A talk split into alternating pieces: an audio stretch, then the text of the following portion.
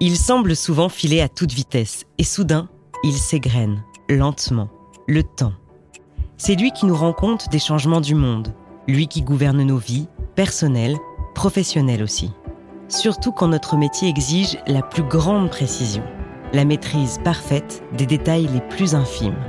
Et parfois, le temps se suspend pour nous permettre de vivre le moment le plus important de notre existence, celui où tout bascule, celui qui permet de dire qu'il y a eu un avant et un après.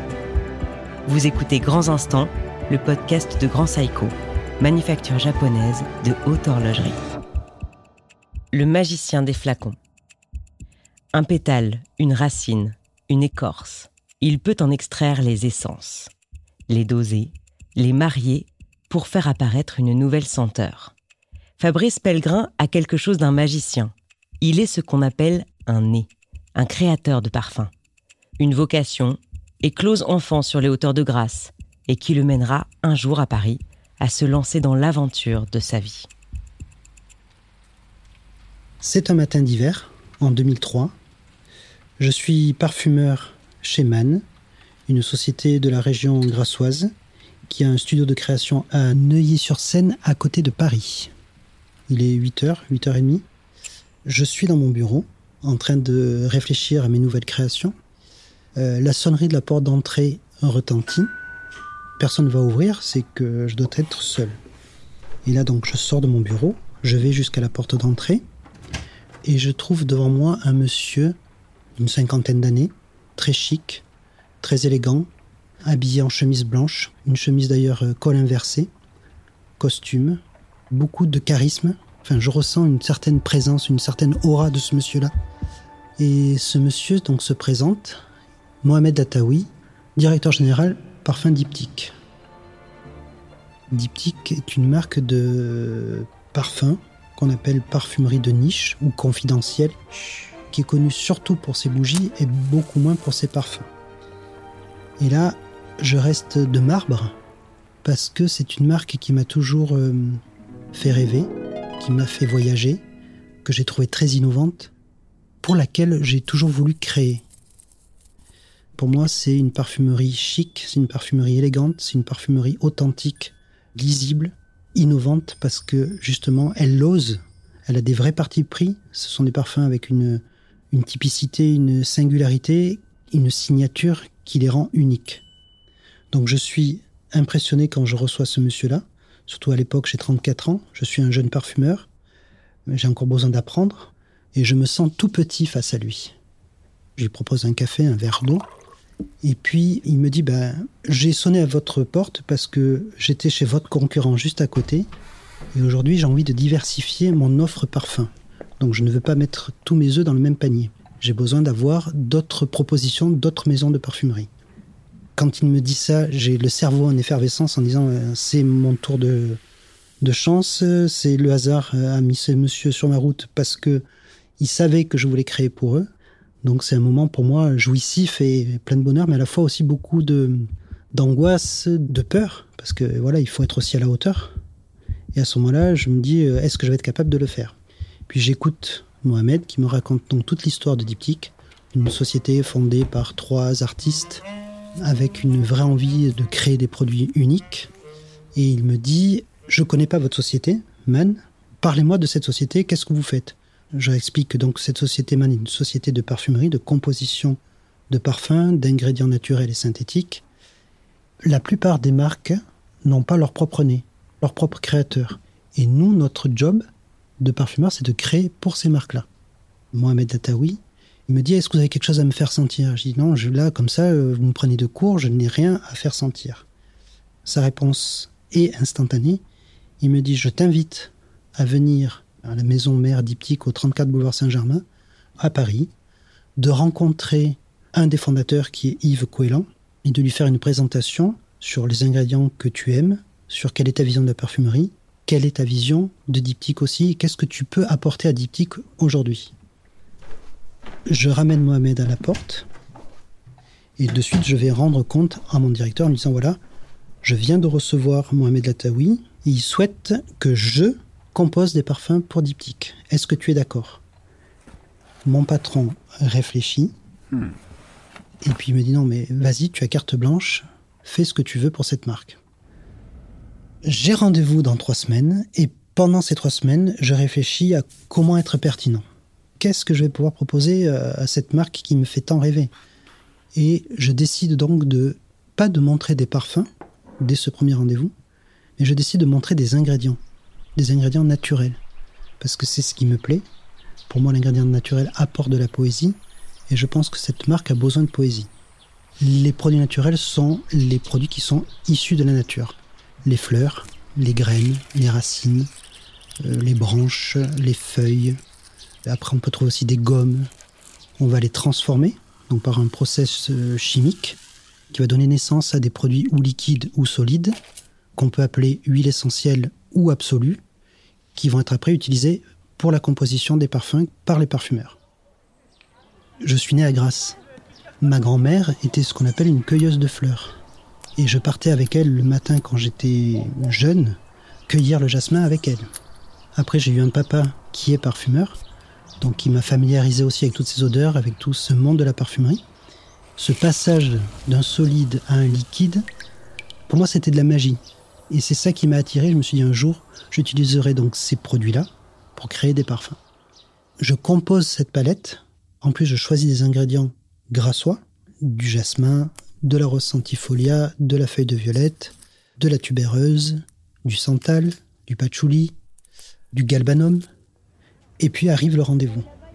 On va à ce rendez-vous avec la commerciale, Anne.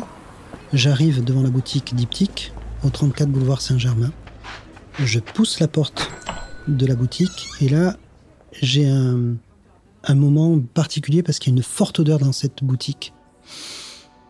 Le mélange de toutes ces bougies qui fait la signature de Diptyque. Il y a aussi euh, plein, plein, plein d'objets, des bougies, des ciseaux à couper les mèches, des savons. C'est une boutique qui fait très vieillotte, un peu surannée. J'avance. J'arrive donc devant le, le responsable de la boutique Diptyque, qui s'appelle Henri, et qui me dit euh, Bonjour, euh, vous avez rendez-vous? Et là, je réponds Oui, j'ai rendez-vous avec monsieur Coelan, un des fondateurs de la maison Diptyque. Il me dit Écoutez, je vais voir s'il est là. Et j'attends. Donc là, le cœur euh, augmente. Et Henri revient vers moi en me disant Vous pouvez monter à l'étage, Yves vous attend. Et derrière le petit bureau de Henri, il y a un petit escalier en bois de couleur verte avec des marches très hautes, très très très très étroits, en demi-colimaçon. Et puis je commence à monter. Donc à chaque pas, je fais du bruit puisque les marches craquent. Et j'arrive sur le palier au plus haut des escaliers, et là je rencontre Yves Coelan.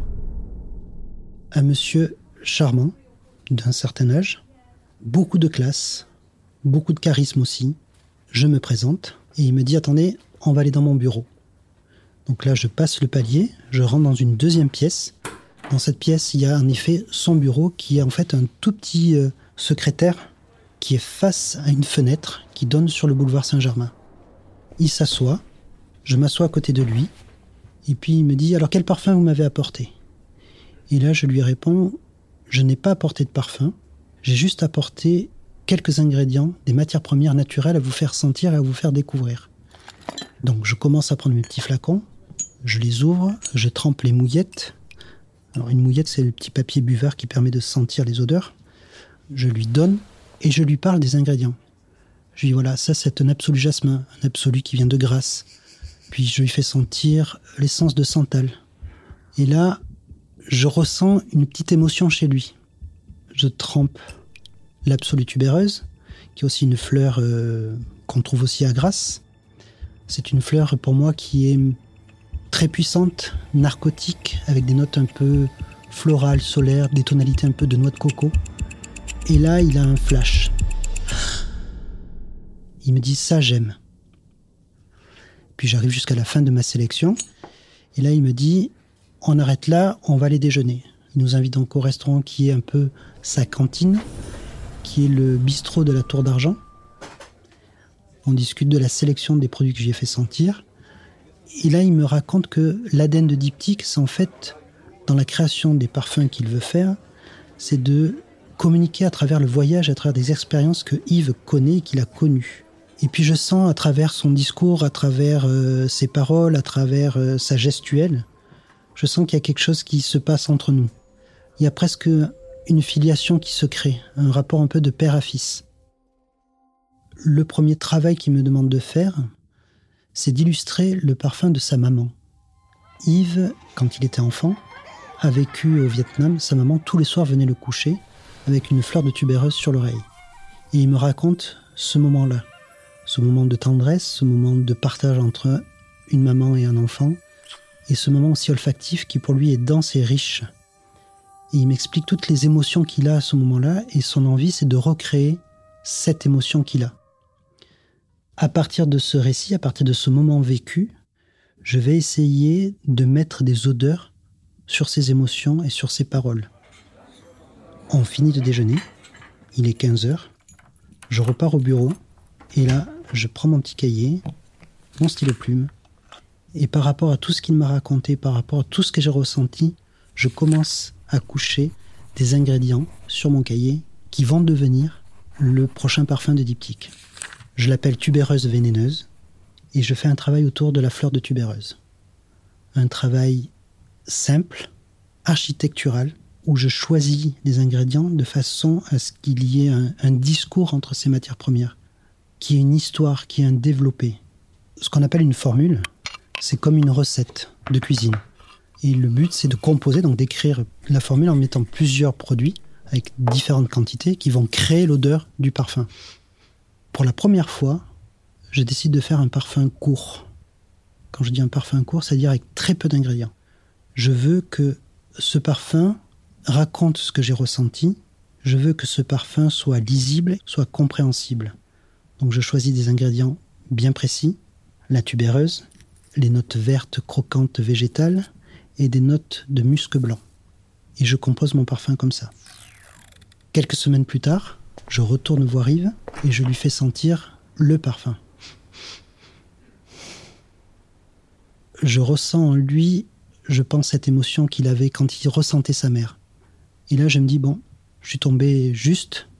Et puis de là, on commence donc à discuter et puis à affiner le parfum de façon à le finaliser pour qu'il devienne aujourd'hui sur le marché Dawson de chez Diptyque. Cette rencontre a changé ma vie à différents aspects.